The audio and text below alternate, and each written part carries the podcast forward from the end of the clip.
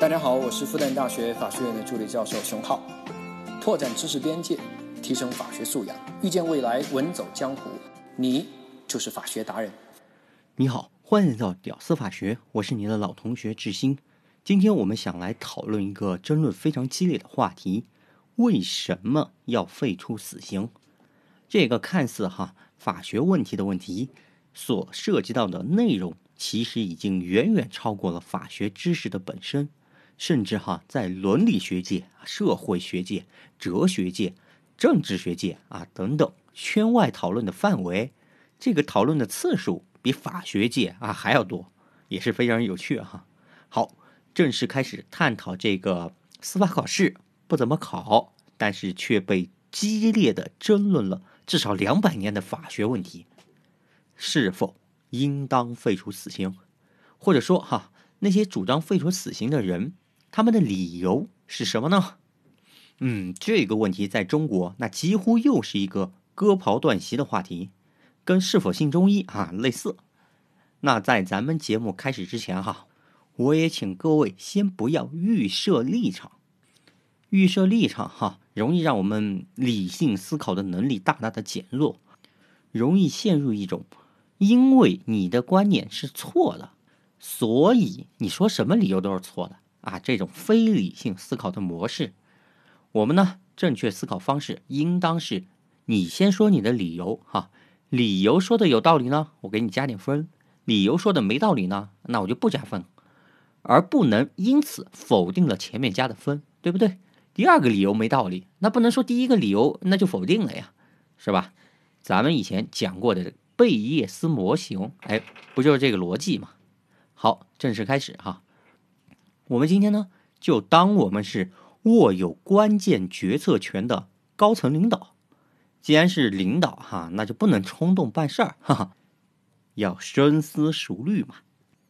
但是呢，我们还是可以先看看老百姓对这个问题的普遍心态。那这个问题呢，我还专门的采访过身边没有学法的亲朋好友，问了一圈，他们的答案还是比较一致的。废除死刑啊？那那不可能！那些杀人放火啊、抢劫强奸呐、罪大恶极的那些人啊，那该杀那就杀，让他们在监狱里面养老吗？啊，不可能，不可能！哈，如果国家征求我的意见，那我肯定反对哈。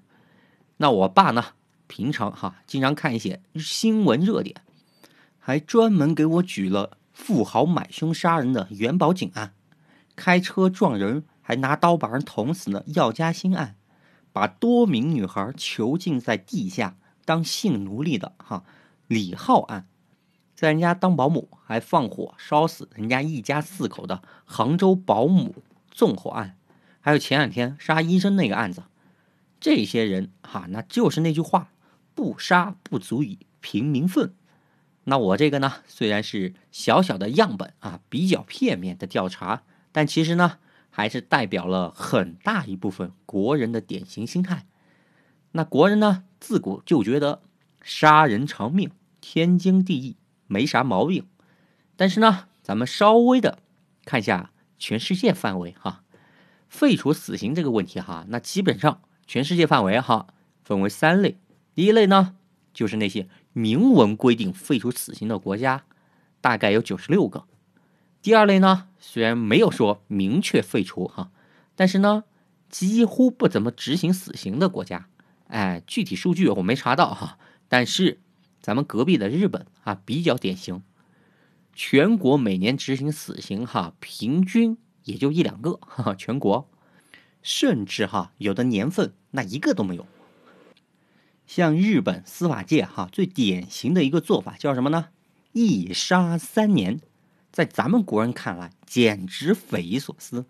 啥意思呢？就是说哈，一个故意杀人罪，平均只判六年。对你没听错哈，只判六年。而且这还没完哈，关键是后面这个“一杀三年”的三年，说这名杀人犯服刑了三年啊，就可以假释了。嗯，这就是“一杀三年”。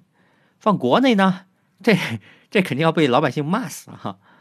好，这就是第二类，面上写着有死刑，但实际上不怎么执行的哈。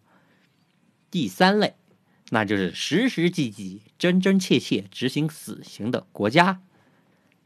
按照国际特赦组织的调查统计，在二零一一年的时候，全世界只有二十一个国家或者地区哈实际执行了死刑。你注意这个数字，只有二十一个 国家或地区。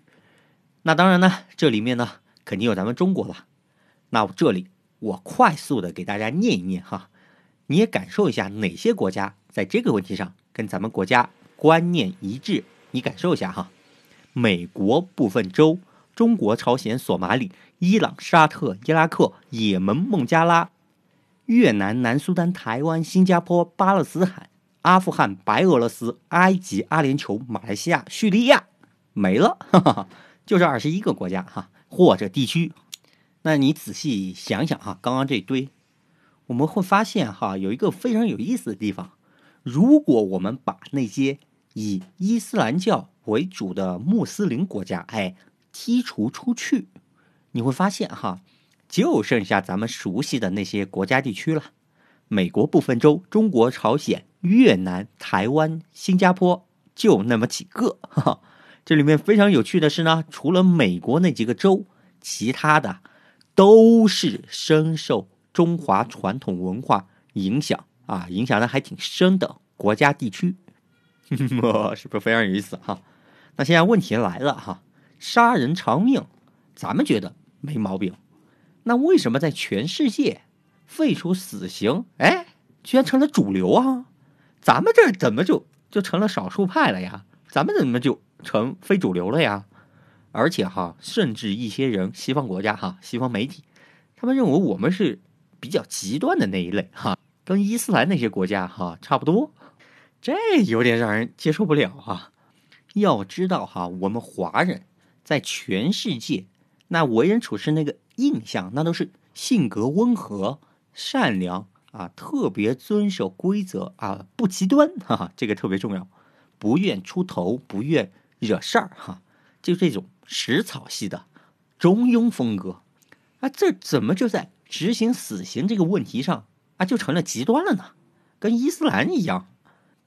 当然，这是在西方人眼中哈，我们觉得我们自己没问题哈，但其实吧，这些西方人自诩哈文明、现代等等之类的所谓的这些东西吧，但是你看那个历史课本哈，咱们课本上也学过，西方执行死刑，那以前哈世界史上那也不少啊，什么苏格拉底之死啦，布鲁诺被活活烧死呀，什么路易什么国王。被送上断头台呀，那这些事儿近的也就小几百年的事儿吧，那几千年都过去了，他们也有死刑啊，怎么就这小几百年发展发展这这西方人就变了呢？怎么他们就开始会觉得死刑不对了呢？现在还把我们都搞成非主流了，这什么情况啊？这他们这个思想是怎么转变的呢？好，这里呢，我可以给你的印象再补充一点材料。欧洲啊，你别看号称现代文明的发源地，但在过去哈，在杀人这件事儿上，那花样一点都不比咱们少。比如英国国王亨利八世发明了什么温水煮青蛙，把人给煮熟，哈哈，是一种刑法。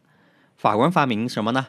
把人全身哈这个骨头。一点一点的，哎，砸碎了，但是人不能死哈，哎，跟咱们的凌迟有的一拼。后面还有什么呢？什么转柄绞刑啊，什么锤刑啊？哎，我看材料的时候，有的我都看不下去了。后面就不说了哈，说多了要被和谐。反正哈，你就想着要奔着满清十大酷刑那个路子去。那大家历史课本上哈看到的断头台那种执行死刑的方式啊，那都算优雅的。甚至哈有段时间，那认为那是贵族专享，但后来哈启蒙运动以来，这帮老外慢慢这个想法就变了，就奔着轻刑法就那个路子就去了。到了清末的时候，已经开始废除部分的死刑了。咱们清末哈课本上都学过，法学泰斗沈家本啊就说过：盖西国从前刑法叫中国尤为残酷。近百数十年来，律学家几经讨论，逐渐改而从轻，政治日臻完善。哎，你看，在沈家本先生看来，哈，刑法改轻是政治完善的一种表现，哈。不过那会儿，哈，啥都学西方，特定历史背景，哈，可以理解。那结合今天的主题，我们慢慢的废除了这个死刑，是不是？也是一种政治完善呢。那咱们老百姓虽然觉得哈杀人偿命没毛病，但其实哈我们的官方也在我们不经意间悄悄咪咪的废除了很多罪名的死刑，跟一百年前沈家本那会儿哈逐渐改而从轻这个方向其实是一样的。比如说刑法修正案八取消了十三个罪名的死刑。像什么票据诈骗啊、走私文物啊、虚开增值税专用发票罪哈、盗窃等等，以后就没有死刑了。然后是刑法修正案九又取消了九个罪名的死刑，比如说走私武器啊、弹药啊、走私核材料啊、集资诈骗等等。你看哈，在老百姓不经意间，我们国家官方慢慢的、慢慢的废除了很多罪的死刑，到最后你看着哈。就奔着只有那么几小个杀人放火、抢劫强奸等等老百姓特别接受不了的那几个罪，还留着死刑，其他都废了，都废除了，就奔着那个路子啊去了。所以呢，你看咱们国家在全世界废除死刑的这个潮流下，还是难以独善其身。好，说了这么多，那么问题来了，老外。为什么那么执着的呼吁要废除死刑呢？废除死刑啊，难道就更好吗？好在哪儿啊？难道就更有道理吗？我们认为天经地义的事儿，怎么就莫名其妙成了非主流了呀？那你们好好跟我说说，你们所谓的主流观点啊，是个什么样子？我看你们能说出什么花来。好，能听到最后的都是真爱。也欢迎加入我们的付费社群，添加我的微信来获取更多内容。一九九九五九四四六七七，一九九九五九四四六七七，我们下期继续。